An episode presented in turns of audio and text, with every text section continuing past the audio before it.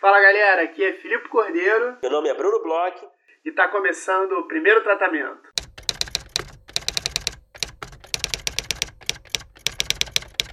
Fala Brunão, tudo bem? Fala Filipe, tudo bem?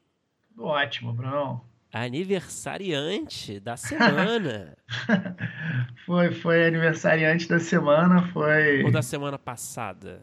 Domingo já é o primeiro dia da semana, né? É, eu não confio nesse sistema, cara. Pra, mim, então... pra você, segunda é o primeiro dia da semana. É, claro, como é na Pra todas as pessoas normais, é. É, na teoria, entendeu? O domingo é o primeiro, mas na prática. Então, sou aniversariante do limiar ali, do momento entre uma semana e outra. Porém, não deixa de ter sua relevância, né? então aqui eu, aqui eu queria te dar parabéns publicamente. Eu não te encontrei pessoalmente você não fez uma festa, ou pelo menos fez e não me chamou? Não, esse ano, cara, eu fiquei bem calmo porque eu tô com a correria entre viagens e tal, tô meio maluco, então não fiz nada. Na verdade, só fui jantar com meu pai. Hum, foi um aniversário mais contemplativo. Foi um aniversário mais contemplativo, mas quando eu estiver aí de volta mais calmo, com certeza eu vou te convidar pra gente comemorar é, pode ser que não seja meu aniversário, mas qualquer coisa, a gente tomar um chopp, dar uma conversada com mais calma. Bom, é, antes da gente entrar aqui no nosso episódio, que a gente tem uma conversa super bacana com um grande profissional do audiovisual que a gente admira bastante, um amigo nosso. A gente já vai falar um pouco desse convidado. Antes disso, a gente tem alguns assuntos aqui importantes. É, tá rolando um sorteio um sorteio de consultoria de roteiro. Nossa, a gente faz essa consultoria. Você pode ganhar essa consultoria. É um sorteio da nossa parceira da VAV Audiovisual. A gente sempre fala aqui da VAV, que é uma grande iniciativa é, para profissionais, roteiristas e profissionais do audiovisual em geral conseguirem oportunidade de trabalho, exibirem seus projetos, né? uma rede social, basicamente, né? de uhum. conexão entre, entre players e empresas grandes e produtoras e canais com profissionais a VAV está fazendo um sorteio de uma consultoria de roteiro de piloto de série. Então você pode participar desse sorteio. É sempre bom, né? Essa, essa consultoria. É, vai que você tem um projeto seu que você quer apresentar para o mercado e é sempre bom você ter uma opinião é, externa, né? Você fica tanto tempo naquele projeto, preso naquele projeto, imerso, que você fica até é, com uma visão assim um pouco míope depois de algum tempo, né? Então é, é sempre bom mostrar para alguém ter ter uma opinião ali de terceiros. Então essa pode ser a sua chance de, de ganhar essa consultoria nossa em parceria com a Vave. É isso, Bruno. Uma grande oportunidade aí para participar. Tem que seguir lá a Vave. Tem um post com a explicação do que tem que fazer. Você tem que marcar as pessoas, seguir a gente. E aí, dia 20 2 de abril é, sai o resultado do ganhador ou da ganhadora e que vai ter oportunidade aí para dar um tapa no projeto, para dar uma olhada. É um serviço que a gente tem feito já há algum tempo, né, Bruno? Uhum, sim, a gente faz esse serviço. Se você, você, a gente super convida todo mundo a participar do sorteio. Mas quem não conseguir participar do sorteio ou quem tiver azar, quem não tiver a sorte para ganhar um sorteio desses, a gente também tem esse, esse serviço que a gente oferece, a gente tem feito bastante, tem sido experiências muito legais. É um serviço que a gente faz consultoria de roteiro de curta-metragem, de longa-metragem, de piloto de TV. Então, quem tiver interesse, quiser saber mais sobre o nosso serviço, é, como é que funciona, é só mandar um e-mail para a gente no primeiro tratamento podcast.gmail.com ou mandar alguma mensagem para a gente também pelo Facebook, Instagram, Twitter. A gente vai receber, vai responder e vai te passar as informações necessárias. Isso mesmo. É... Bom, é, falado aí da VAV, Brunão, eu queria te pedir uma licença aqui no microfone do primeiro tratamento. Opa! Queria te pedir um, um pequeno momento, porque na, nas últimas semanas aconteceram umas coisas que, que me fizeram pensar bastante, então eu queria dividir aqui com vocês, já que a gente não pôde se encontrar no meu aniversário para tomar um chopp e resolvi falar aqui no primeiro tratamento. É polêmico? Mais ou menos, é, de certa forma é, porque o que eu vou falar, Bruno, é sobre Lei Rouanet, Lei de Incentivo no Audiovisual, então sempre é um pouco polêmico, né? A lei dos maconheiros. então sempre passa por um pouco de polêmica. Mas é o seguinte, Bruno, é, eu não, eu, você viu, acho que você viu, semana passada é, teve uma entrevista com o presidente, ele falou que é, pretende é, cortar, na verdade, ele pretende mudar o teto da Lei Rouanet. Então, hoje em dia, é, proponentes né, que pretendem levantar dinheiro da Lei Rouanet poderiam levantar até 60 milhões em, em projetos e ele quer que esse teto vá para um milhão.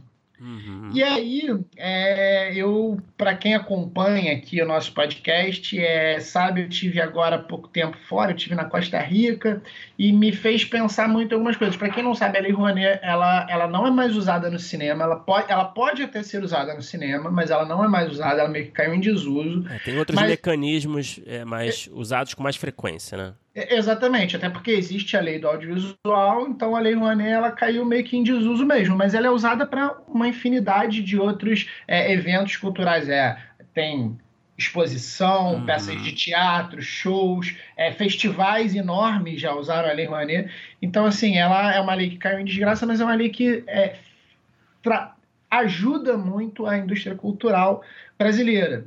E no, na lei do audiovisual tem um mecanismo que, porque a gente não usa mais a Lei Rouanet, é muito parecido com o mecanismo da Lei Rouanet. Então, assim, se essa moda, se esse movimento de começar a, começar a colocar esses tetos e que, assim, são irreais, poxa, você pensar que as pessoas faziam projetos que tinham teto até de 60 milhões, você transformar o teto em um milhão, a gente, a gente tem um mínimo de compreensão que é um valor muito disparo, muito diferente, é, começa a me assustar um pouco. E aí, como eu estava falando, é, há pouco tempo eu tive lá na Costa Rica e eu me peguei vendo uma coisa que foi muito interessante. Eu estava num hotel, é, já mais para o final da viagem, e durante a viagem eu tinha comido várias coisas, é, pizza e hambúrguer e comida mediterrânea, e pouco tinha comido comida típica. Na Costa Rica, assim, eu tinha só visto o café da manhã, que é típico lá deles, que chama galo pinto, que é uma coisa muito louca, que é arroz, feijão, ovo, banana no café da manhã.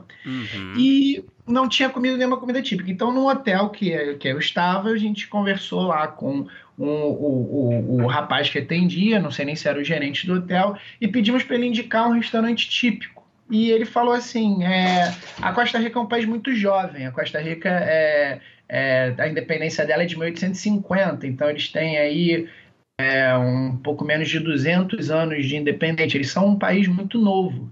Então ele falou, por conta de a gente ser um país muito novo, a gente ainda tem é, na comida e em termos culturais a gente importa muita coisa. Então a gente ainda não tem uma identidade muito forte de, de comida, de peças culturais. Uhum. E, então eles não, eles não realmente não tinham muita. Eu, por exemplo, eu fui o único museu que eu fui lá, era um museu que tinha do vulcão, porque não porque eles não é, é, têm uma diversidade incrível de coisas, mas porque eles são um país jovem mesmo. E eles têm muita consciência ainda, né? disso. né? É, estão se encontrando.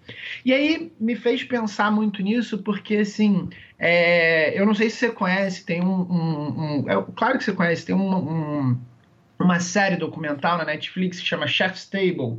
Sim. E que é uma, uma série que eu acho interessantíssima. E tem um episódio que, o primeiro episódio logo da Chef's Table, é, apresenta o Máximo Bottura, que é um dos maiores chefes do mundo. É, tem um restaurante na Itália com três estrelas Michelin. E ele conta que o, a forma que ele criou o cardápio dele, o cardápio dele era um cardápio que fugia muito do que é normal na Itália. E os próprios italianos viraram muito a cara para ele e o restaurante dele quase quebrou. Só que a forma que ele encontrou o menu dele, que hoje em dia é considerado um dos melhores menus do mundo, por alguns o melhor, ele é considerado o melhor chefe do mundo, foi que ele foi numa exposição um dia e ele olhou para o teto numa galeria e tinha uns pombos assim, várias marcas de cocô de pombo. Uhum. E no primeiro momento ele achou que fosse realmente uma galeria mal cuidada e a mulher dele, na época namorada, apontou para ele que aquilo na verdade era uma instalação. Quando ele olhou aquilo, ele surtou, ele pirou e falou assim: Ah, isso que eu tenho que fazer, eu tenho que cagar para comida tradicional é, italiana, eu tenho que criar meu próprio tipo de comida, é, destruindo todos esses paradigmas que existem. Aquilo mexeu muito com ele.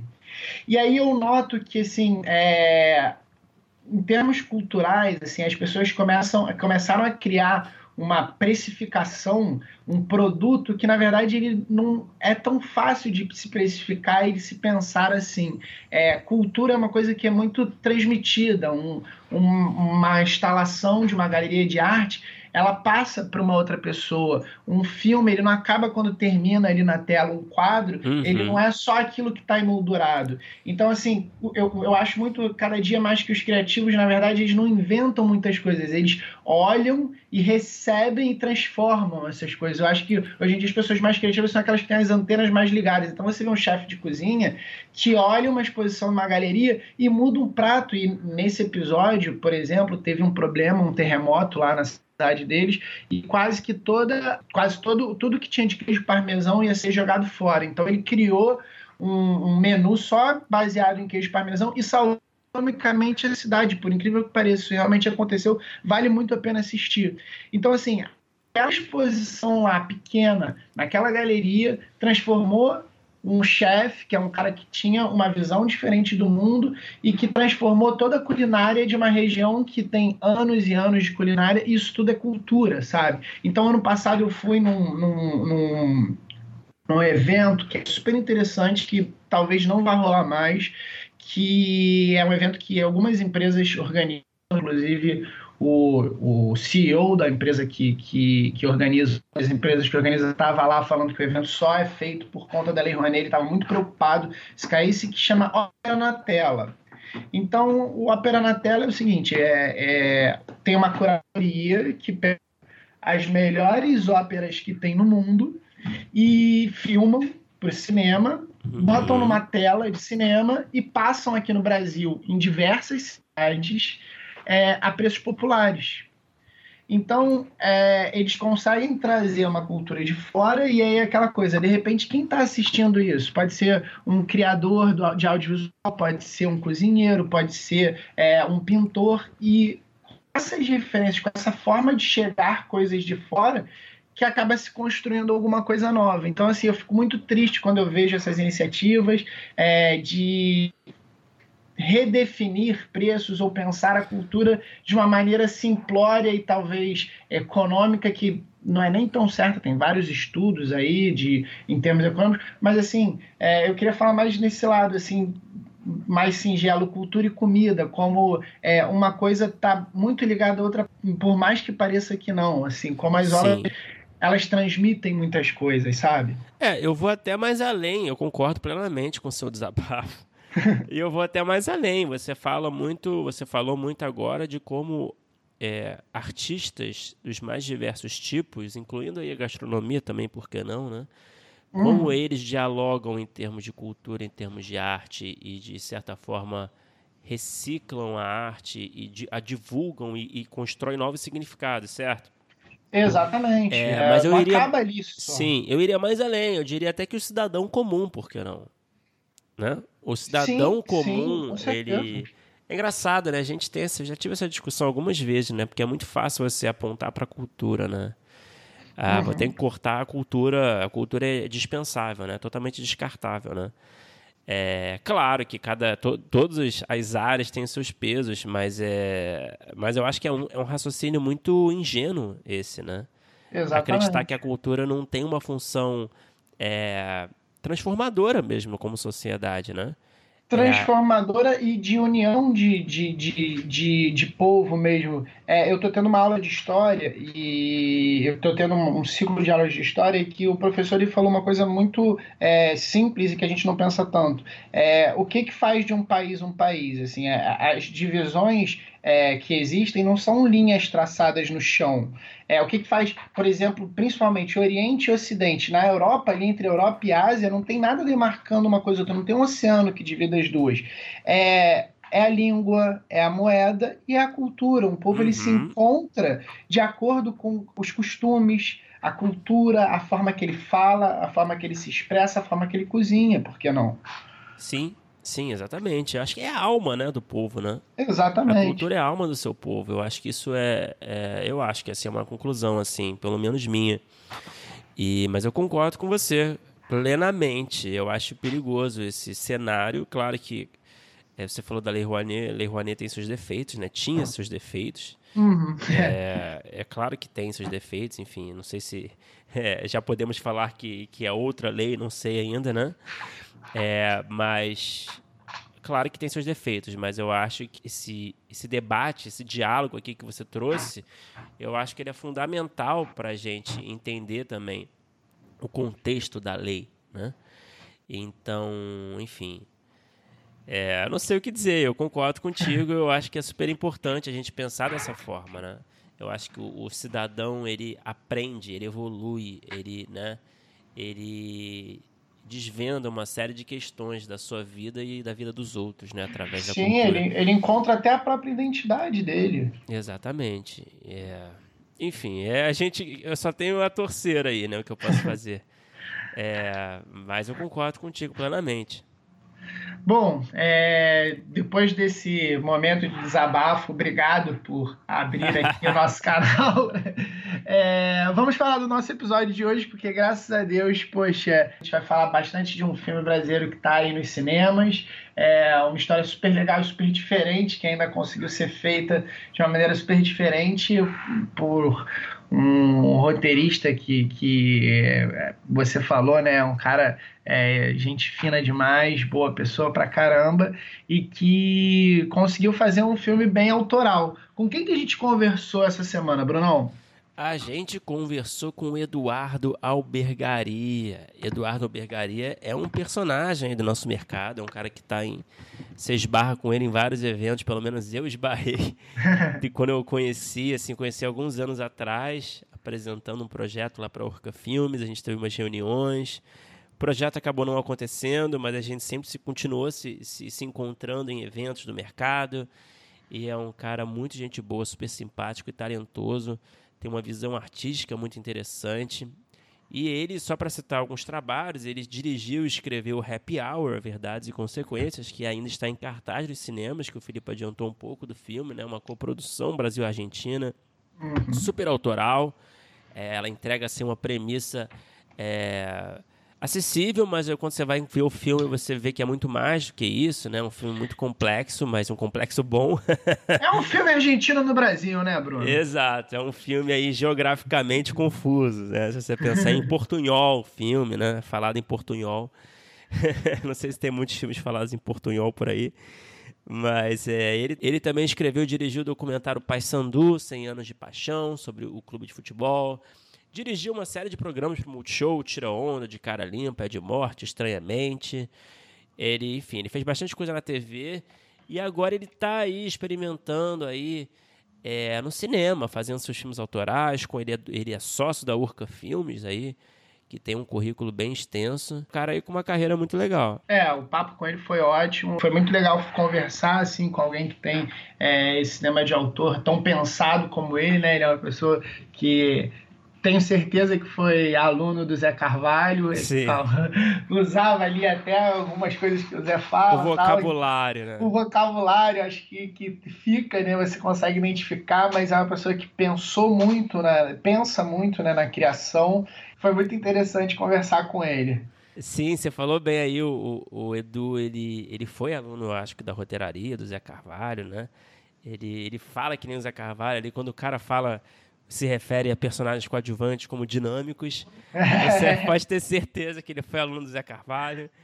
Então, é, ele é um cara pô, muito inteligente, um cara culto e é um cara que saca muito de mercado aí, né? Ele tem muita experiência e muitas histórias para contar, né? Sempre que você encontrá-lo em algum evento, ele vai, ele tá cheio de histórias para compartilhar. Pergunta para ele.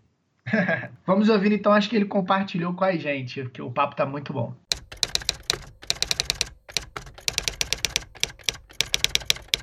Edu, é, você já tem aí uma estrada aí, né? tem uma carreira assim como diretor, é, principalmente de televisão, né? Uma série de projetos de TV. E, e, mais recentemente que você começou a assinar projetos como roteirista.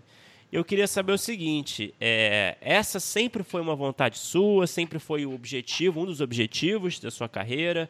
O que te levou a seguir esse caminho do roteiro recentemente? Pelo menos o que eu pude na minha pesquisa, né? Não sei se você tinha. Você também escreveu o documentário recentemente, né?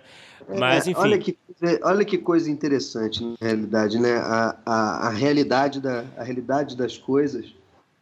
É, e eu, na realidade, eu, eu eu costumo brincar um pouco que a minha história é um pouco, uh, enfim, eu brinco que eu não podia ser quem eu hoje eu sou, né? Mas eu comecei tudo é, no papel, escrevendo. Uhum. Na realidade, eu estava eu estava na, na PUC do Rio de Janeiro, eu era universitário, enfim, estava fazendo direito na PUC. Na verdade, eu comecei a fazer administração é, e economia na UF, aí estava muito insatisfeito com aquilo tudo. É, já, eu já não sou tão novo assim, naquela época da, que eu entrei na universidade do, da era Collor, né, o cinema era uma coisa muito muito distante, quase que um devaneio. Uhum. E aí eu fui fazer direito e enquanto é, eu estudava direito, eu é, é eu tinha como, como principal interesse na realidade, o que era um hobby na época, até por, por impossibilidade de conseguir vislumbrar caminho para isso, era escrever. É, no começo, mais na questão de envolver no teatro, enfim, participei de grupos de teatro com a Bujanra, até que, fazendo uma história longa, curta, eu ganhei um, um, um edital de curta-metragem no MINC, Uhum. Tudo para dizer que eu, minha, minha entrada no mundo audiovisual sempre foi é, pelo roteiro. Eu me, eu, me, eu me entendo muito mais como roteirista do que qualquer outra coisa. Evento aí o que acontece que depois do curta, logo depois do curta-metragem que eu acabei dirigindo e produzindo, eu fui convidado para dirigir na televisão. Uhum. E era uma. E na televisão a cabo.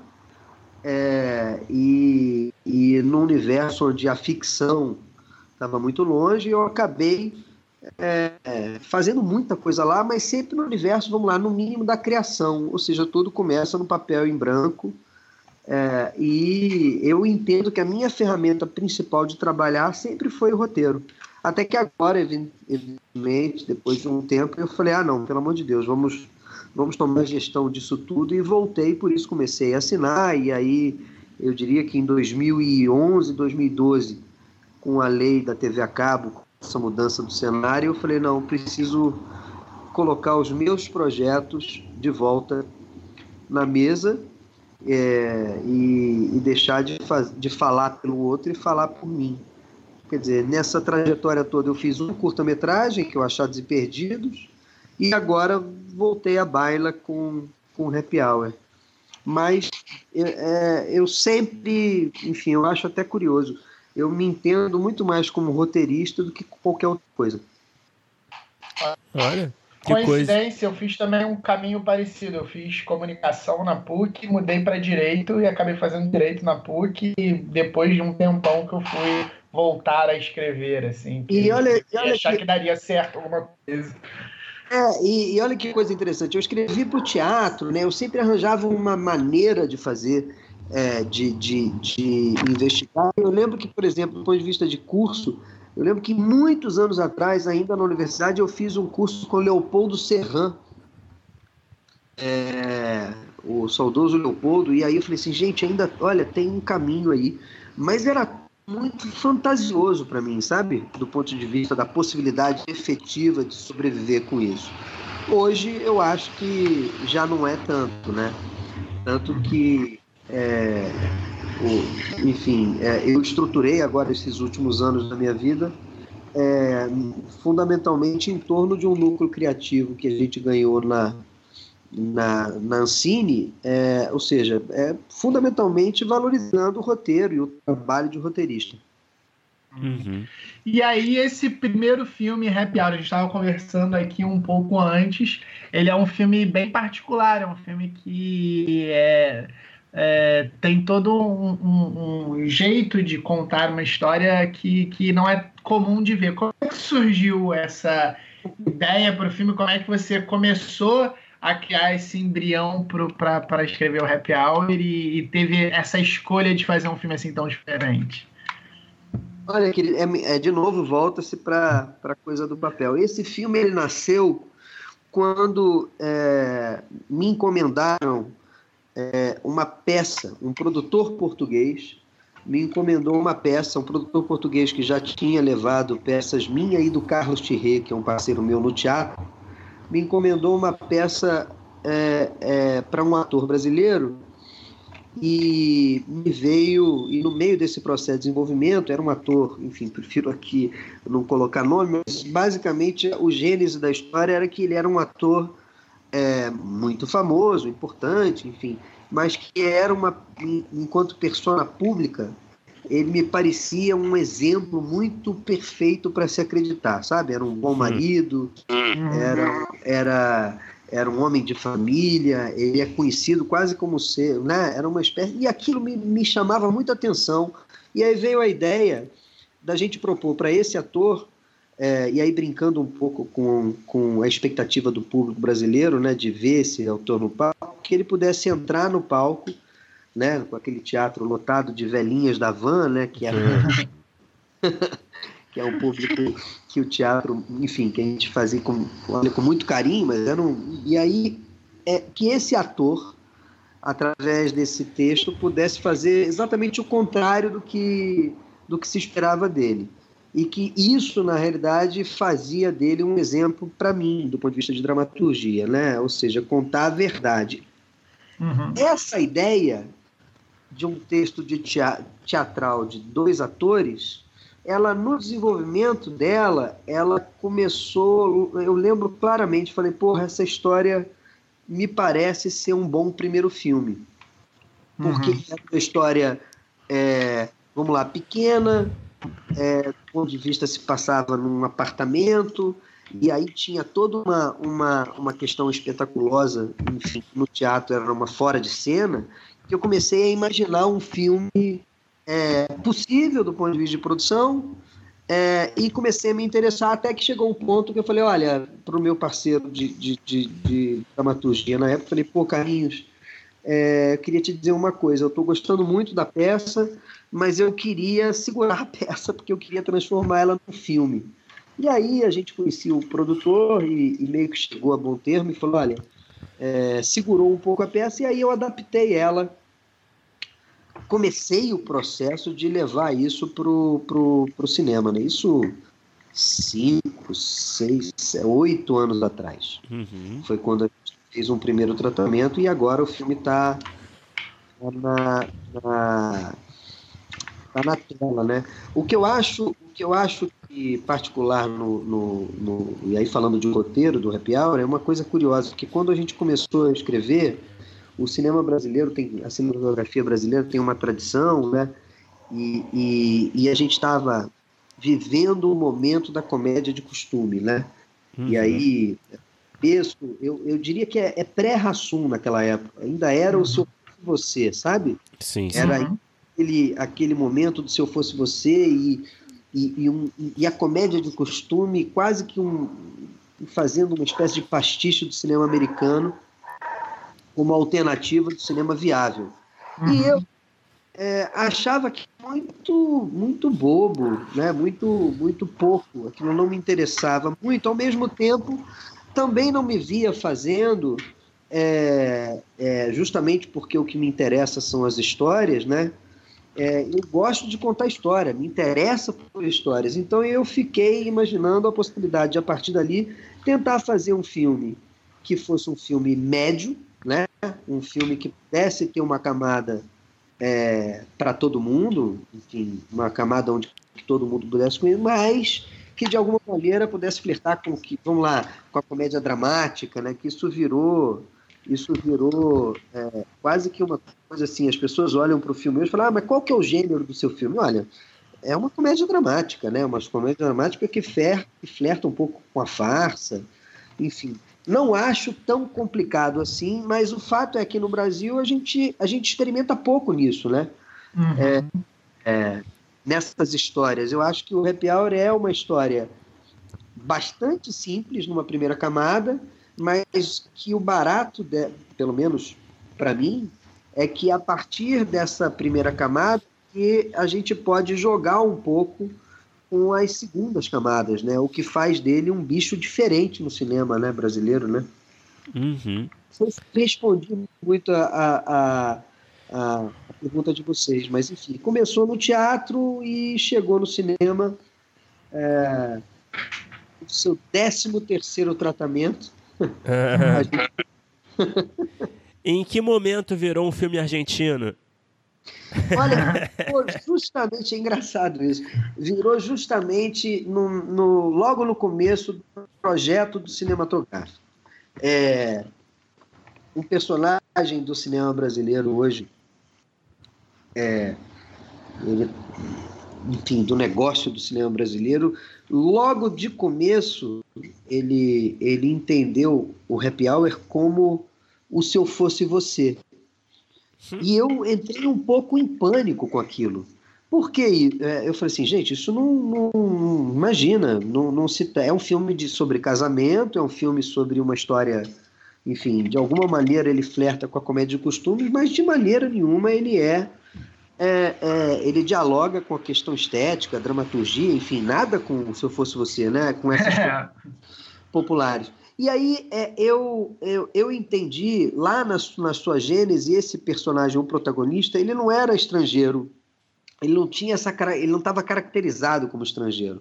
Mas a gênese do personagem, o DNA do personagem, era se sentir estrangeiro no mundo.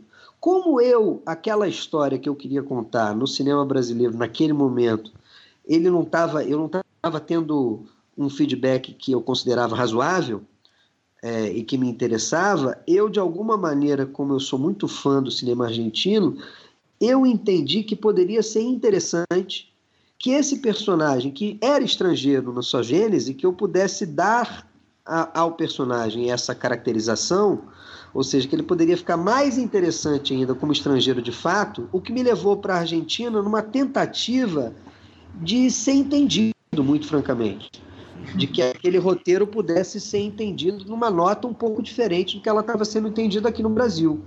É, só para vocês entenderem, para contextualizar um pouco, o Happy Hour, o primeiro tratamento do Happy Hour, ele nasceu e eu muito rapidamente coloquei ele no primeiro edital do Fundo Setorial. Uhum. É, o edital que financiou filmes, por exemplo, como Brother, uhum. sim, sim. do Jeff E muito rápido, a gente foi finalista daquela, daquela seleção, é, o que me deixou muito entusiasmado, né? era um primeiro tratamento a partir da peça de teatro. É, tudo bem, a peça de teatro tinha sido escrita, a gente até botou ela para circular nos concursos, ganhou um prêmio, a, pré, a peça, eu tinha segurança da dramaturgia, mas éramos um, um, projeto que não tinha recurso nenhum captado. Então, de, se eu não me engano, eram 20 projetos finalistas para o pitching desse, do fundo setorial, e o Happy Hour era o único projeto que não tinha nenhum dinheiro captado. Ali eu entendi que eu precisava, de alguma maneira, buscar uma interlocução fora do Brasil, o que me uhum. empurrou para a Argentina, que é um cinema que flerta, enfim, com a literatura, né, que flerta com, enfim, onde, onde paradoxalmente eu não me senti tanto estrangeiro na conversa. e, e, e, quando você fala desses feedbacks, foram de, de leitores. Quando você passava o roteiro para as pessoas, você sentia que elas é, colocavam o filme numa caixinha, assim, mais próxima ah, dessa comédia de costumes. Exatamente, absolutamente. É, é muito curioso. De novo, é, isso é uma das coisas legais que eu falo do filme é que tudo começa no papel, né? Então tudo começa no roteiro. É, como é que eu cheguei na Argentina? Eu peguei esse primeiro tratamento, aliás, se eu não me engano, era o segundo tratamento, é, que eu já tinha meio que transformado o personagem que no teatro se chamava Paulo César em Horácio, é, mas uhum. era um argentino no meio do caminho, né? Afinal de contas, sou brasileiro. E eu arranjei uma maneira de mandar esse roteiro diante do cenário é, que eu estava vendo aqui no Brasil, é, vamos lá, o cenário entre entre aspas, né? Se eu fosse você, eu consegui fazer com que esse roteiro chegasse na Vanessa Ragone. Não conhecia a Vanessa Ragone, é, enfim, não conhecia ninguém na Argentina, era uma coisa um pouco de. uma, uma, uma atitude um pouco impetuosa, né? Uhum. E o fato é que ela leu o roteiro gostou, cara. É uma coisa simples, entende? Ela, ela leu o roteiro, entendeu a história da maneira que eu entendi a história, é claro que não exatamente, né, mas de uma, uma maneira, quando ela falava comigo, ela, ela colocava como referência uma comédia de costumes, vamos lá, como eles falam lá, né, com humor mais grosseiro, né, era, um, era uma comédia dramática, enfim, é o, hum. é o que eu queria fazer, enfim, quando a gente falava dos, né, das referências, da questão de repertório, as coisas encaixaram, e aí, três meses depois, a gente se encontrou aqui no Rio. Ela é uma produtora importante na Argentina. E aí a gente começou efetivamente a desenvolver o filme que hoje está na, na, na tela. E muitos tratamentos. É, a Ana Cohen, que é uma roteirista entrou dentro do processo e, e foi muito rico, cara. Foi de fato a, a a, a, a, vamos lá, o, o, o, na Argentina o filme nunca foi muito diferente, muito pelo contrário. Eu acho que, falando francamente, é um filme, do ponto de vista do gênero, é uma comédia dramática, né, que flerta com a farsa. E isso, de maneira nenhuma, é algo muito complexo. Afinal de contas, é uma história sobre desejo, entende? Uhum. Mas aqui era como se fosse uma coisa muito é, incompreensível, eu diria. Eu lembro que, por exemplo, uma pessoa me falou: olha, vamos fazer a história sobre o casal, tira tudo que tem que ver com política. Hum. Bota ela sendo qualquer coisa menos política. E aquilo não fazia o menor sentido para mim, entende? É, é, hum. é, essa colocação me, me colocava muito arbitrária.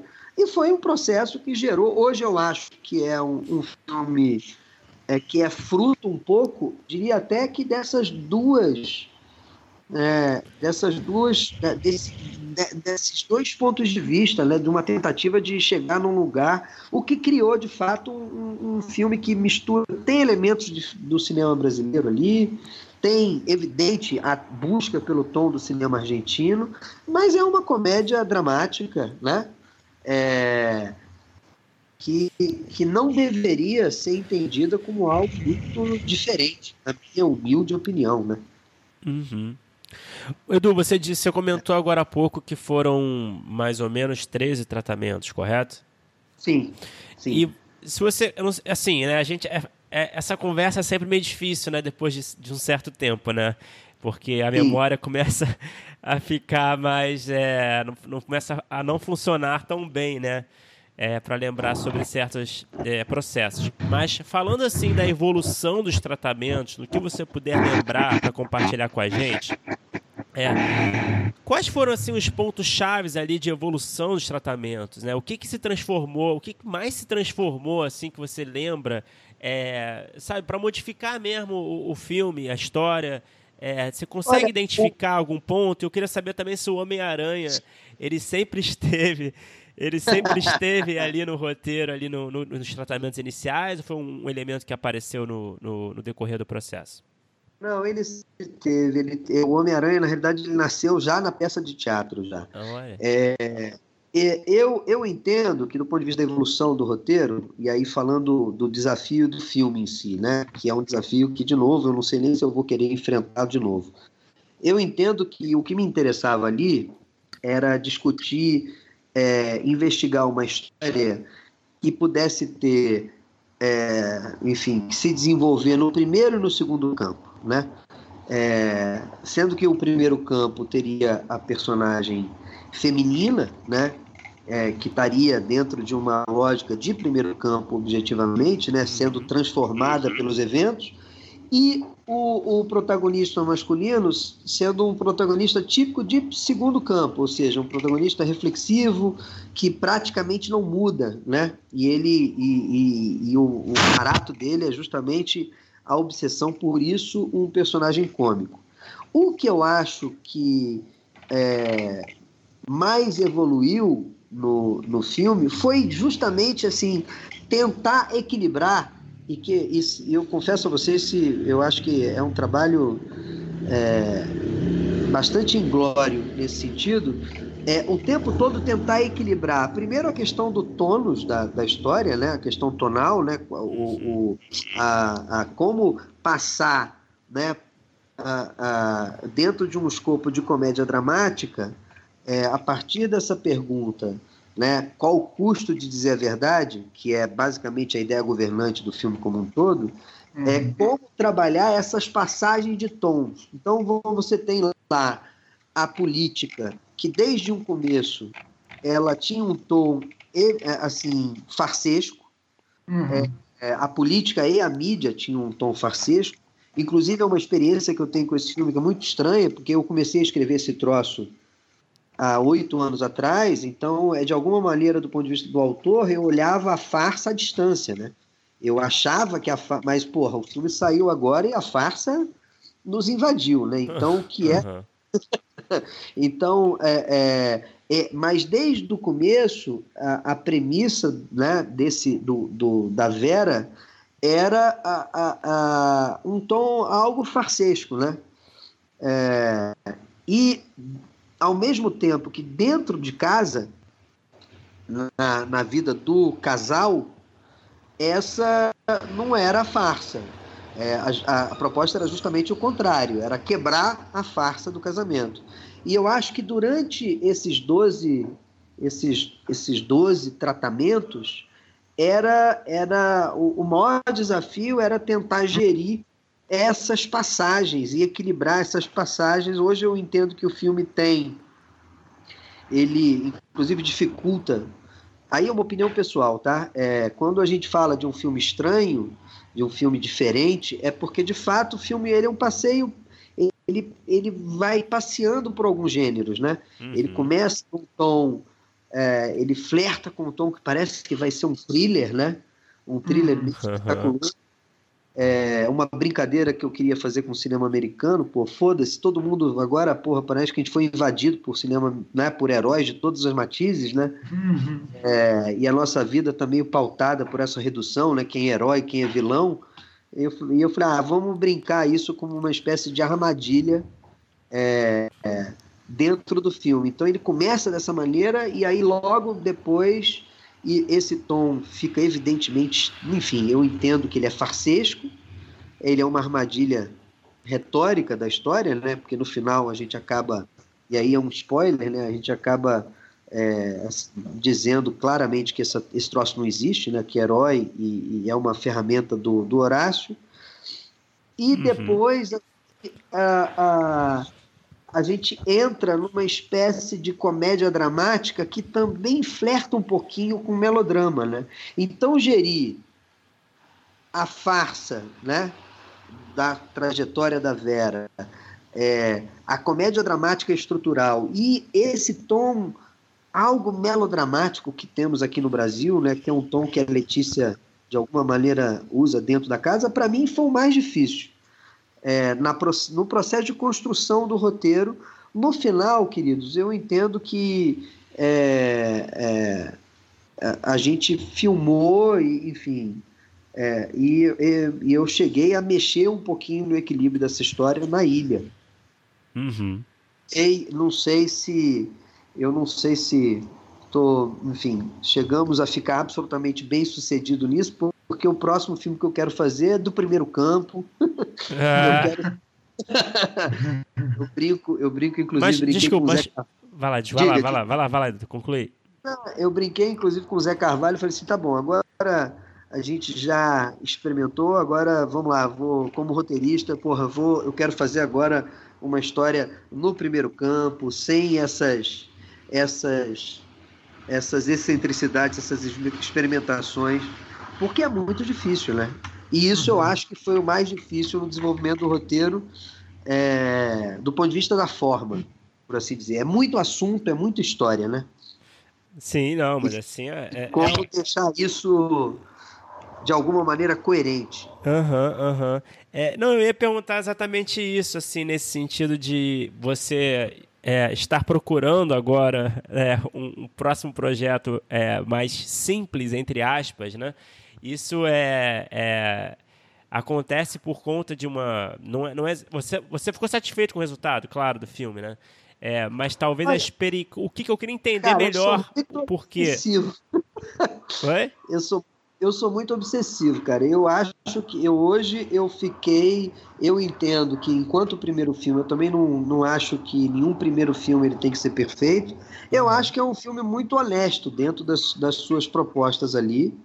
É, acho que é um filme que tem e é curioso isso, não é, é um filme que não é unânime, mas que é, eu vejo claramente que ele, é, de alguma maneira, eu me eu me permiti é, fazer um filme é, que se propôs objetivamente a refletir, né, a fazer ilação e fazer um, um, uma visão um pouco mais do momento que a gente está vivendo. É, acho que isso, no meio do caminho, quando você está filmando e está vendo, é, foi demais para mim, entende? É, era muito risco, porque eu, quando a gente vai filmar, no, no final das contas, eu fico brincando. Você tem que lutar por todas as coisas, né? Então, às vezes, você luta pela xícara e o cara te tira o pires, né?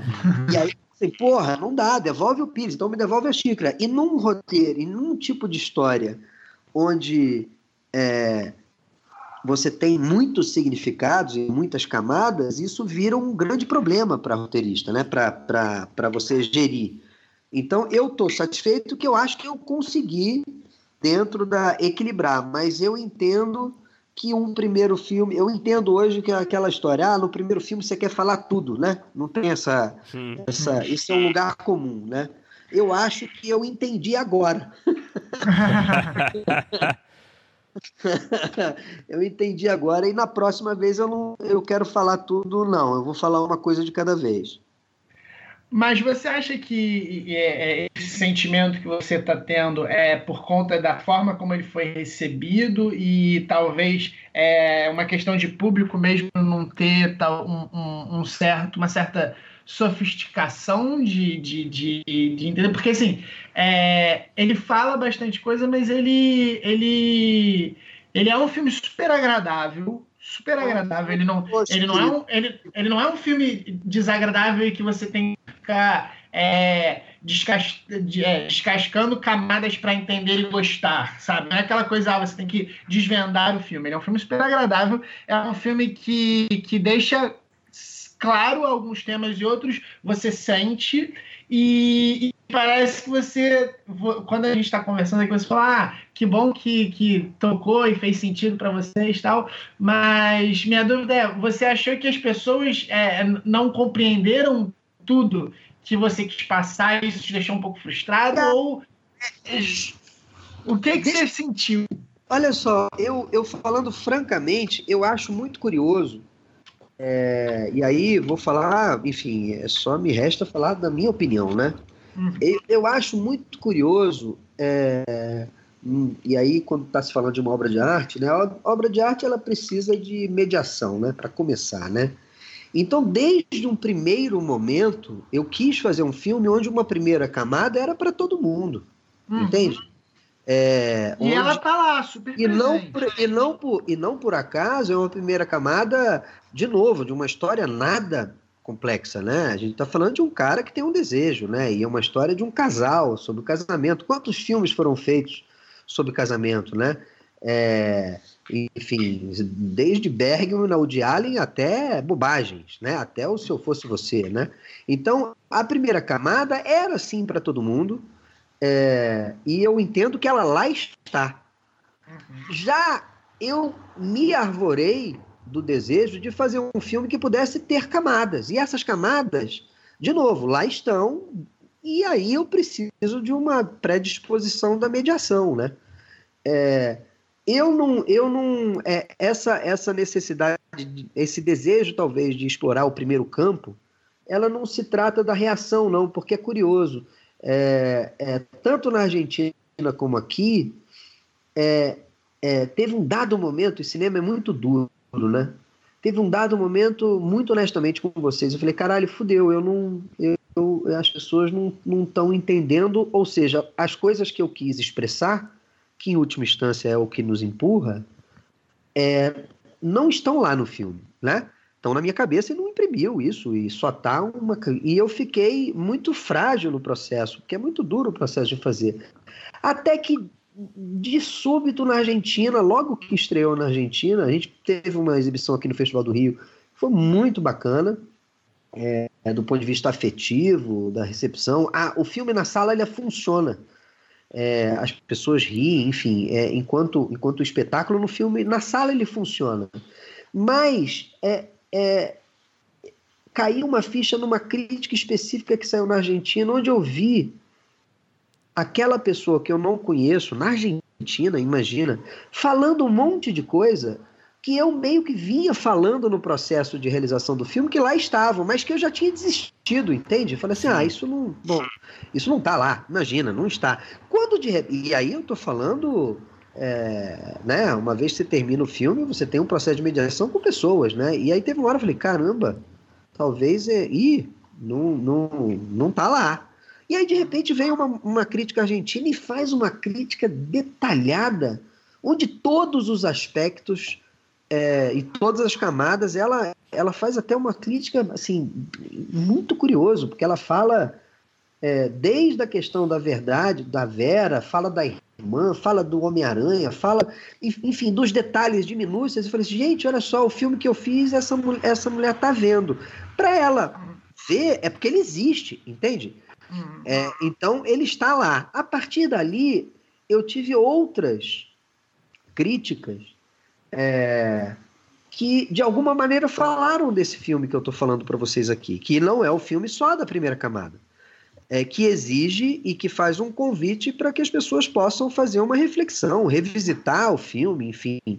É, e esse filme existe, eu já tenho prova, entende? Já, tá, ela fala, ah, pelo amor de Deus. Agora, hum. é, é, é, né? agora não sou só eu que estou falando que existe, tem um fulano de tal, nem sei quem é que está falando. Ela tá vendo? Olha só, fulano, não estou falando que tá.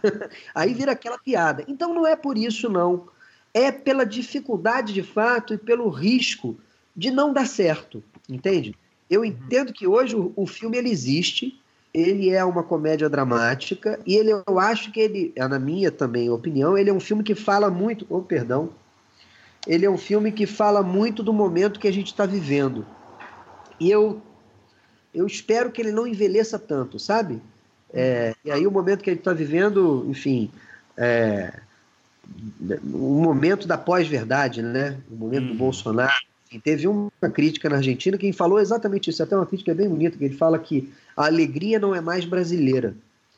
É, então eu, vamos lá, o meu coração e o meu, né, e o meu intelecto, eles ficou um pouco satisfeito com essas reações pontuais é, do roteiro. Mas eu, é, uma coisa é você escrever no papel uma coisa complexa, né? Porque você quer que seja complexo, e aí a pretensão né, de tentar deixar a coisa um pouco mais complexa do que até precisa. Outra coisa é você colocar isso na tela, né? E, e te juro para vocês, eu é, em vários momentos da jornada eu achei que não ia dar por questões muito práticas, né? Porque o roteiro é uma, é uma coisa, são palavras em trânsito, né? E, pô, é, eu no meu próximo filme eu quero é, não arcar com tanto risco. Sim. Eu não sabia o tamanho do risco. E teve momentos que eu falei, meu Deus do céu, não vou conseguir fazer, entende?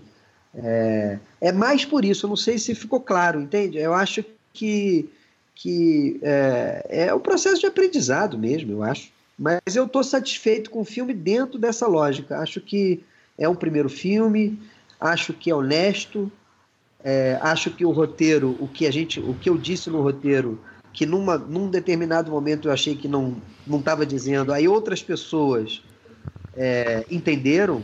O Merten, essa escreveu uma coisa e falou do Romer, por exemplo. Uhum. Assim, porra, me parece um, um, um Romer. Caralho, não acredito, cara. É porque eu entendo que essa história, ela indo além do gênero de cinema, ele é um conto moral, essa história né? Ele dialeticamente ele, ele é um tratado sobre moral, sobre verdade.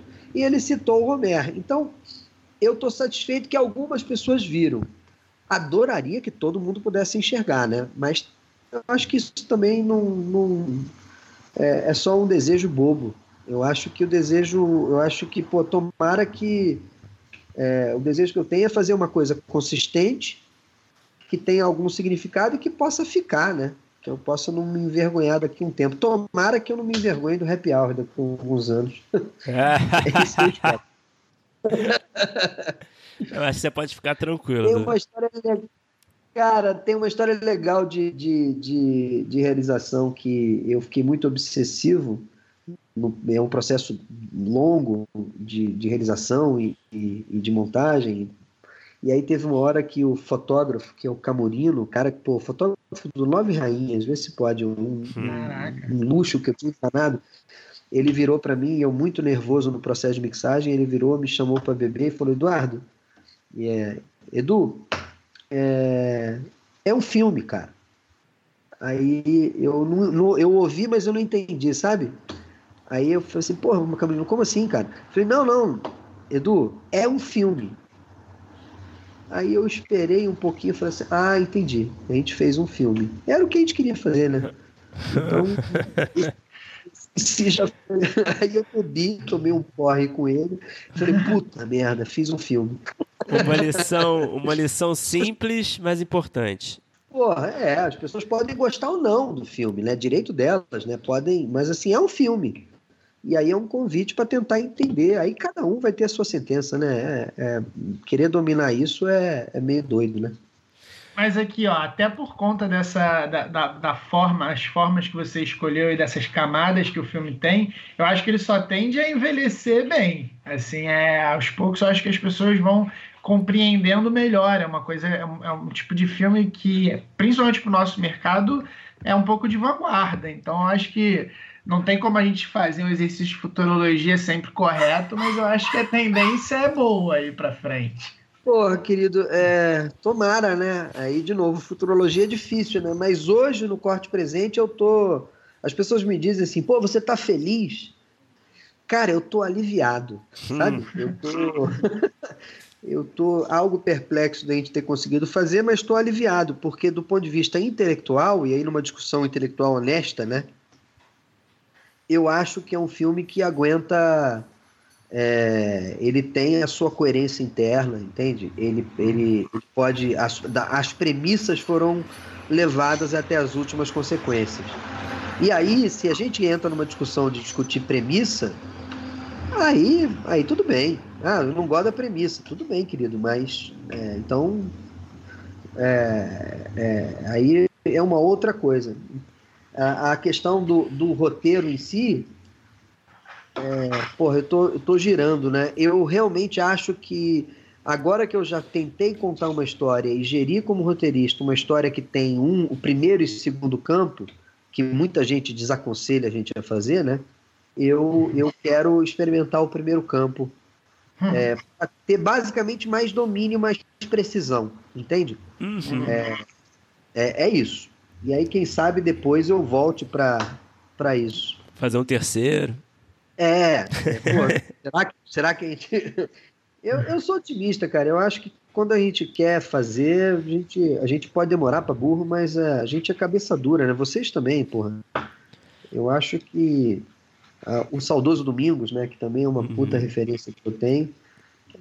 É, fazer um filme é necessário, porque senão você não faz, né? Uhum. É tão difícil, cara, entendeu? O, o Edu, falando um pouco de metodologia do, do, do, do filme, do processo criativo, né? Se puder falar um pouco pra gente, assim, como é que foi essa trajetória, essas etapas, se você puder descrever, assim, quanto tempo, novamente, a memória pode ainda estar tá, né, sofrendo ali um, é, o tempo pode ser ruim com a memória, mas, mas como, é que, como é que foi assim? Se puder descrever para a gente essas etapas e qual etapa ali que te, que te agrada mais no processo também? Falar um pouco assim da sua visão como roteirista em geral. Cara, é, é aí eu, eu, por mais que eu tenha uma formação um pouco ortodoxa, né, pouco, enfim, singular na questão do, eu, eu entendo que eu sou uh, eu não diria acadêmico, mas na, no processo de desenvolvimento das histórias, eu sou muito acadêmico.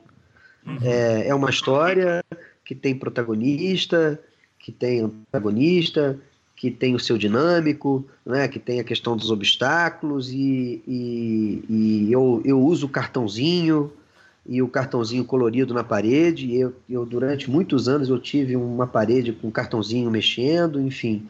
É, essa a metodologia é, é uma metodologia que está na mão de todo mundo, né? É, é, curioso que também a gente, é, o que eu acho estranho é que as pessoas confundem uma metodologia, uma, uma ferramenta de, de escrever, e aí você vai agora no mais recente, a coisa do story, né? É, e aí você vai no seed field. Aquilo ali é só uma ferramenta para a gente organizar né, a, a, o esqueleto da história. Uhum. E eu não consigo, eu não, eu, eu entendo, tem muita gente que hoje gosta de quebrar isso, eu não. Todo o processo de desenvolvimento do roteiro, inclusive de peças, ela parte um pouco da de, de, de criar um esqueleto, né, de uma escolha de uma ideia governante e aí e hum, falar de dramaturgia, objetivamente, né? É, e aí você vai desde a, enfim, a questão do, do da, da, jornada do herói, enfim, coisas que é lugar comum hoje em dia.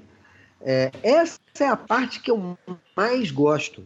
É, ficar no roteiro e, e, te digo mais, ficar no roteiro, inclusive na montagem, né? Porque o roteiro é uma peça em trânsito que você vai filmar o que você não, né? O que você não logrou na filmagem, você está na montagem de alguma maneira ainda escrevendo, né? Uhum. É, essa é a parte do processo que eu mais gosto de fazer. É, eu não sei te precisar, é, talvez do ponto de vista do ponto de vista da mais interessante para falar aqui, essa história nasceu de uma peça de teatro com dois atores, né, com dois personagens, ela e ele. No, a, o teatro, no, né? Uhum. No uhum. peça de teatro, ela tem ela e ele. E ele conta o, o, o, as coisas, e ela conta coisas, e eles vivem as discussões no apartamento. Então, a, adaptar isso para o cinema foi um processo muito interessante, no sentido de experimentação. O que, que é, o que, que vamos dar visibilidade, o que, que não vamos. É, eu lembro que é, a coisa do Homem-Aranha, que você que chama muito atenção, que é uma coisa espetaculosa, né?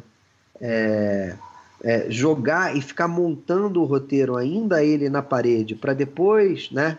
Aí vamos lá, é, bota na parede, aí a gente tem um, um, um, objetivamente nesse caso eu não tinha um argumento, eu tinha uma peça de teatro, né? E aí ficamos na parede, depois faz-se um tratamento, vai-se para a escaleta e aí depois abre o diálogo.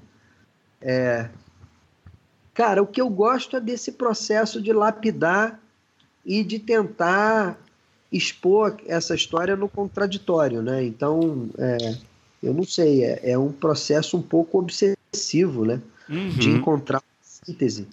E eu acho muito rico. Eu, se bobear, se eu não tivesse filmado, eu estava até agora tentando ainda chegar a bom termo na história. Você nem fazer o filme, né? Vamos ficar é, aqui, vamos ficar aqui, cara. batendo a cabeça aqui. É, porque, pô, a gente faz isso para tentar dar sentido às nossas coisas, né? né? Dar uhum. Essa história, de alguma maneira, é uma tentativa de dar sentido a. Né? a, a, a é, é, curioso, fazer um roteiro é uma coisa tão maluca que. É, é, porra, quando você. Eu acho. Eu, eu tenho dúvida se você chega a um, né, uma conclusão final, sabe? A dúvida hum. o tempo todo está presente. Então, isso é bom, isso não é? Como é que poderia ser diferente? é um processo obsessivo de reconstrução e de, de tentar dar sentido àquela história para que, de alguma maneira, ela possa oferecer um espelho para quem vai ver essa, esse filme. E uma vez que ela faça sentido para essa pessoa, fala assim: ah, puta merda, eu não estou sozinho. que é na hora que você fala, pô, que bom, gostei do seu filme. Eu falei, puta merda, tá vendo? Eu não tô sozinho nesse mundo, entendeu? Fez alguma coisa fez sentido. Ô, Edu, é, voltando então para a história, principalmente essa parte do segundo campo, essa, essa, essa, a história do Horácio, que você explorou assim esse caráter dele, a questão da moral dele, ele pensar, ele tentar jogar com a verdade para fazer uma coisa que talvez é, fosse um pouco imoral, talvez, é, pensando de determinada forma ou amoral. É, por conta disso, é, ele por conta disso é, é, bem feito assim dessa forma, ele levanta algumas, algumas partes do filme que deixam a interpretação. Então tem a brincadeira com a, a, brincadeira narrativa do autor de criar esse super-herói, mas também tem é, algumas questões que ficam é, muito focadas no como ele experimenta as sensações e não necessariamente a gente ver em tela as coisas que realmente estão acontecendo, mas como elas estão mexendo com ele. E aí ele é um filme que deixa vários, vários pontos para a interpretação do público.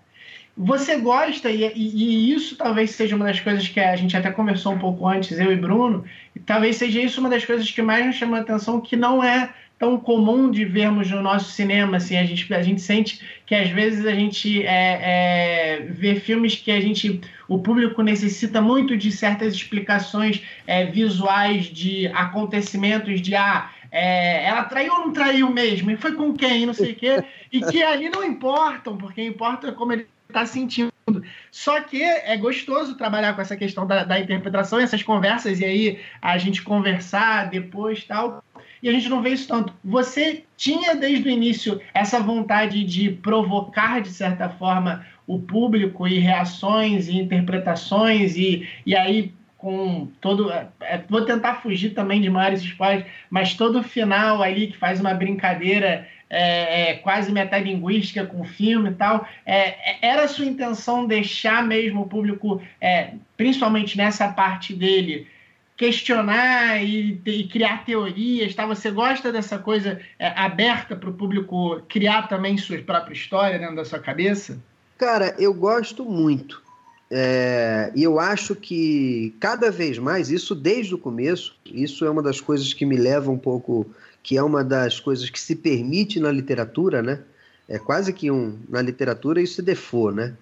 É, e eu acho que o cinema é, é, é, que oferece todas as respostas possíveis e simplifica em demasiado determinadas coisas, ele me incomoda, entende? Uhum, uhum. É, até porque ele é intelectualmente desonesto, entende?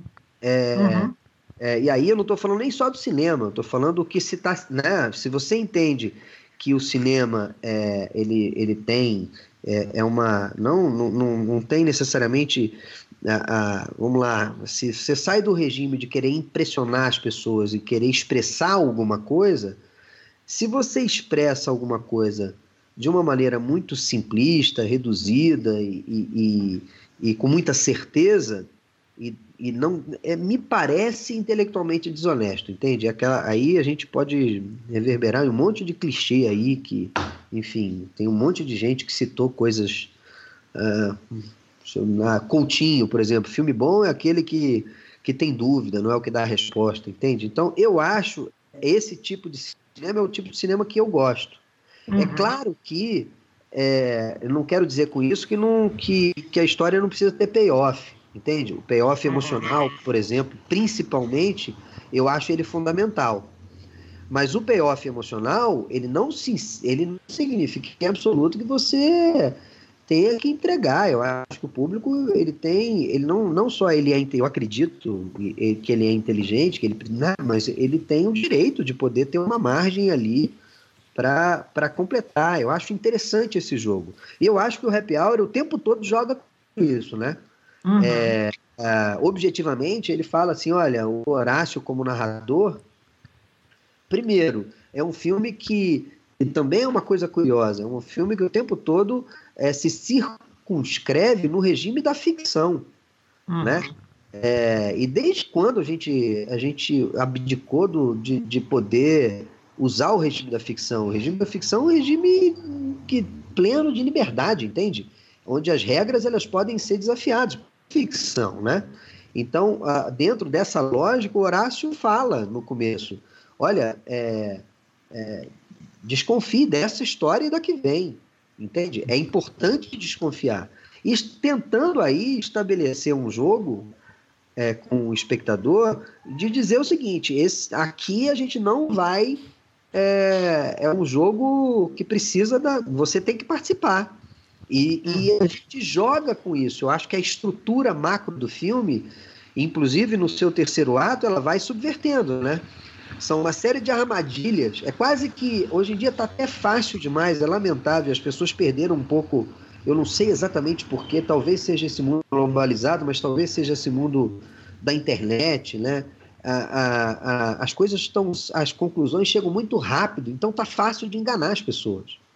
Sabe? Uhum. As pessoas entram num, numa esfera de juízo e de certeza muito rápido. E eu acho que a dramaturgia, em especial a comédia, ela é uma ferramenta, ela se propõe a ser uma ferramenta de costumes que, porra, é, que eu gostaria que de alguma maneira, pelo menos busquei isso, que é, essa questão de, de inverter a expectativa, de deixar lacunas, ela, ela, ela tem que ver com o tema da história, uhum. né? Vem cá, qual o custo de dizer a verdade é uma pergunta simples, certo? É uma pergunta dialética, qual o custo de dizer a verdade na sua vida privada e na vida pública. Mas a verdade é que a verdade não existe, entende? Né? Que verdade é uhum. essa que você está falando? Então, a lacuna é necessária do ponto de vista temático, mas estrutural ela também funciona como uma, uma proposta de, de, de se relacionar com, com o público e tirar ele do seu conforto, né? quando você, quando o público começa a, a, a, a, eu, eu o tempo todo tentei fugir disso, cara. Se isso de alguma maneira, eu sinto que isso incomoda muito, é uma coisa muito engraçada. É, vou falar uma coisa aqui já que é meio pretensiosa. Teve, teve umas pessoas que escreveram, teve uma pessoa que falou assim, ah, um, um crítico que falou sobre, é, contou a história e aí de repente ele falou que, fal, que era uma questão de credibilidade. E aí ele estava falando da premissa do filme. E eu falei assim, porra, mas peraí, credibilidade em que sentido? E numa segunda camada entra um pouco nesse regime de que ah, não chegou a lugar nenhum. É, é, o filme se perde nas suas múltiplas questões. Eu, sinceramente, e aí sendo presunçoso, eu entendo que o filme não se perde eu acho que a, a, ele tem ali um caminho. É possível, se você está esperando que o filme te dê todas as respostas, desculpa, você vai se perder. Uhum. Essa era sim a intenção, sabe? É, e, e, isso era uma proposta, é, de novo, que é o tipo de filme que eu posso fazer no primeiro filme, né? Daqui a pouco isso vai uhum. chegar forte nos próximos, mas, porra, no primeiro filme ou lá no décimo, né? Exatamente. Você chuta o balde, né? Mas, enfim, eu acho que sim. Eu acho que essa questão de, de das lacunas. É... Porra, a gente, como sociedade, a gente tem que começar a recuperar um pouco a capacidade de, de, de entender que a vida é. Enfim, as, as relações hoje é, de alguma maneira são rizomáticas, né? E que esses sentidos eles existem, mesmo que você não vê, entende? É, uhum. A gente está meio que treinado enquanto sociedade. Eu acho que o cinema é uma ferramenta para desafiar isso, a meio que não ver o que lá está. É muito comum, porra, né? O nosso governo hoje, as pessoas até hoje estão negando o que lá está, evidente, entende? Não é que lá não esteja, as pessoas não estão querendo ver. Né? E aí o Horácio fala disso o tempo todo.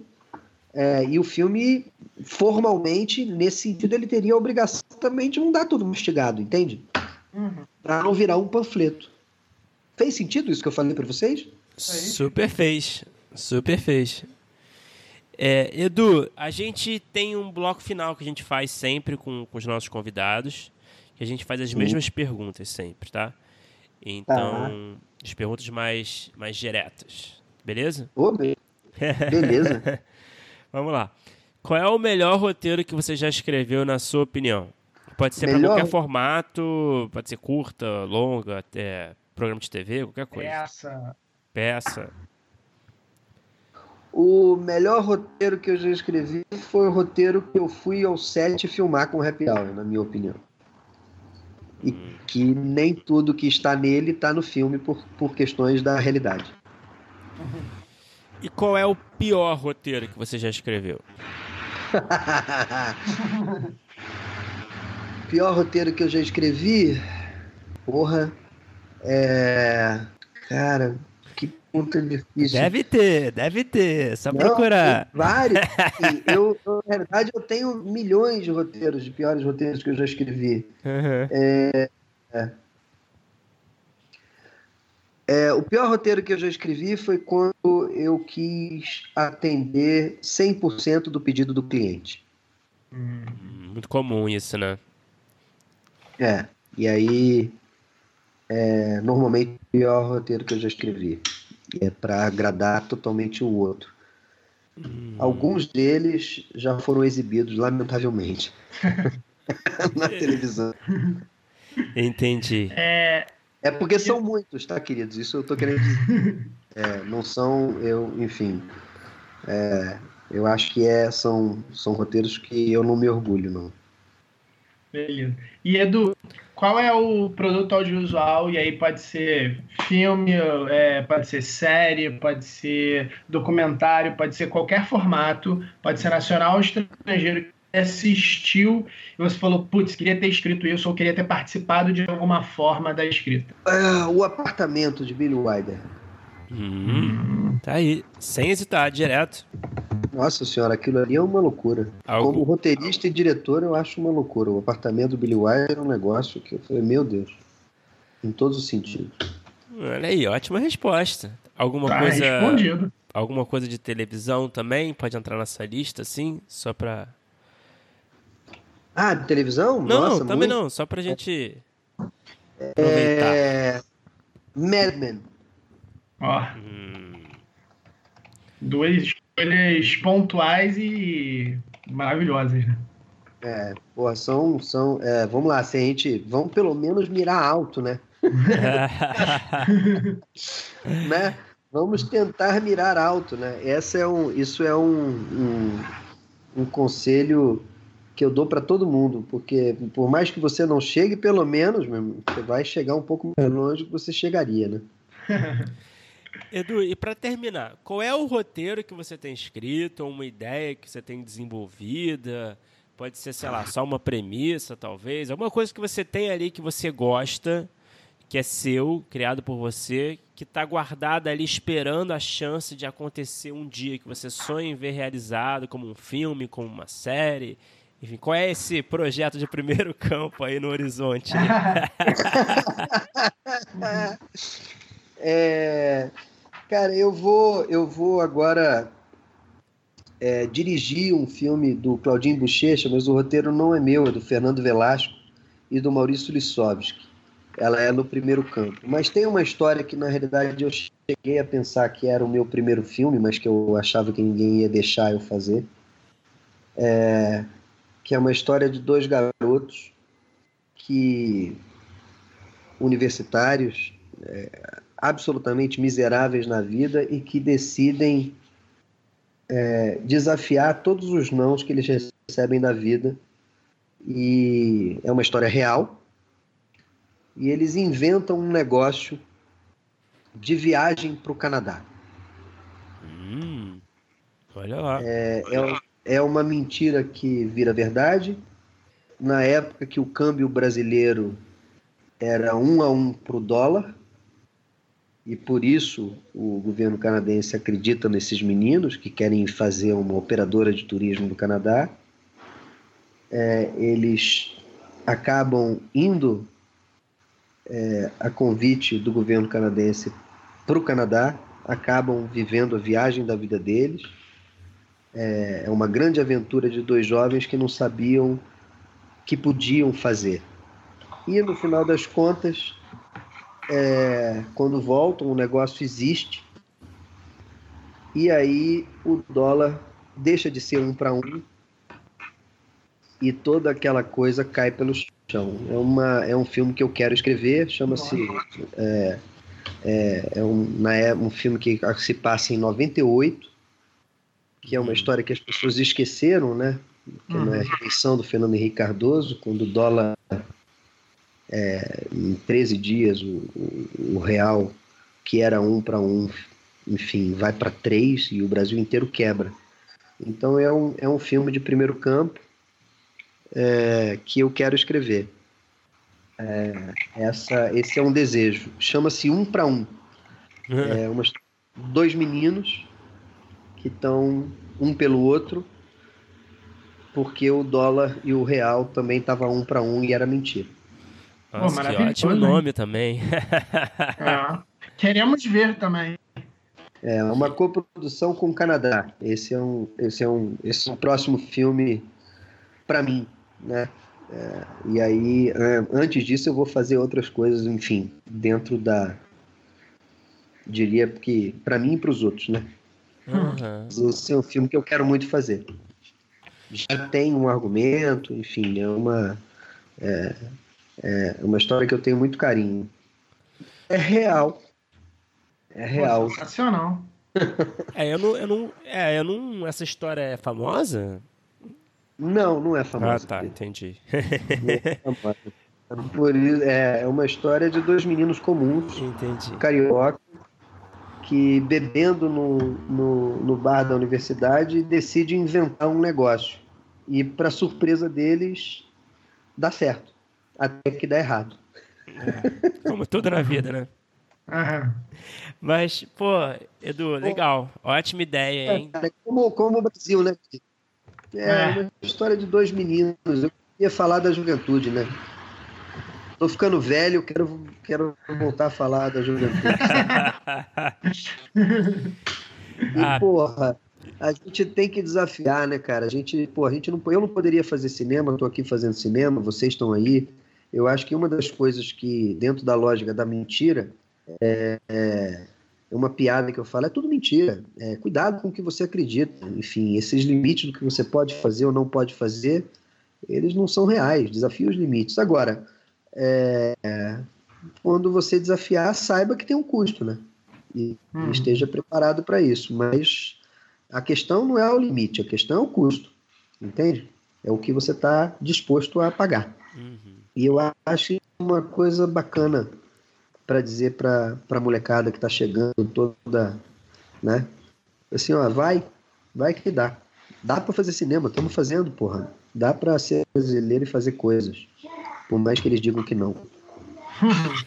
ah, tá ido. Pô, muito legal, cara. Estamos torcendo aí para a realização desse filme. E tenho certeza que é. vai, vai fazer um barulho aí. Muito legal a ideia. E... Porra, um é, um, um, por um. Pô, tomara. Uhum. Tomara que, que dê. Vai demorar um pouquinho. Ano que vem eu vou estar fazendo Nosso Sonho, a história do, de Claudinho Bochecha.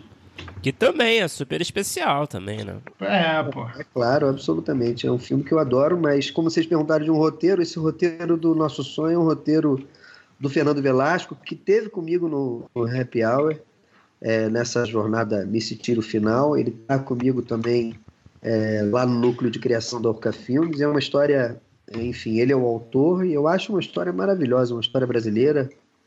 É, enfim, uma história de superação, uma história simbolicamente importante para agora, né? E que não por acaso se chama Nosso Sonho, né, cara? É preciso recuperar esse a coisa do ser nosso, sabe? Uhum. Eu tô feliz, eu acho que vai ser um filme bacana. Ah, tem tudo para ser. Edu, muito obrigado por conversar com a gente. Parabéns pelos projetos. Pô, Foi... Obrigado, querido. Obrigado mesmo. E, pô, parabéns para vocês. Assim, é, é, porra, é muito legal porque há pouquíssimo tempo atrás, aí fazendo uma piada final, descobriram que o roteiro é importante, né? tem gente que descobriu, tem gente que ainda não tá é, muito ligado. É, estão começando a descobrir, né? Importante, né, gente? Então, assim, a gente tem que se aproveitar desse momento, certo? Inacreditável essa piada, porque como no Brasil, da Rede Globo de televisão, que tem como, vamos lá, Boeing da sua programação, uma novela das oito, como eles descobriram que o roteirista é importante só agora? Eu não consigo entender, certo? O problema é que eles têm que descobrir que o roteirista também não precisa fazer só novela, né, chefe? Então, é. é isso. Muito boa a iniciativa de vocês, porque é, acho que a gente ainda está muito fragmentado. Acho que a gente e o mundo do, do, dos roteiristas está né, tá muito fragmentado e, é, e ser fragmentado nos enfraquece, né? Então é importante, eu ouço, eu, enfim, eu quero sempre conversar com roteiristas e, e entender a experiência de cada um. Quase nunca é exatamente o que os livros contam, né? Isso é. que eu acho. Estamos na mesma batalha aí. É, e, sabendo, pô. E, pô, vamos legal. Junto. Obrigado aí pelas palavras aí. E vamos, pô, vamos vencer, demais. vamos vencer essa guerra. Pô, vamos. Ah, eles descobriram que a gente é importante, né, amigo? Então agora acho que já, já venceu o primeiro ato. Então, Tô querendo fugir do low point. o low point me assusta um pouco, mas, porra, temos também o terceiro ato aí, certo? Vamos vencer sim.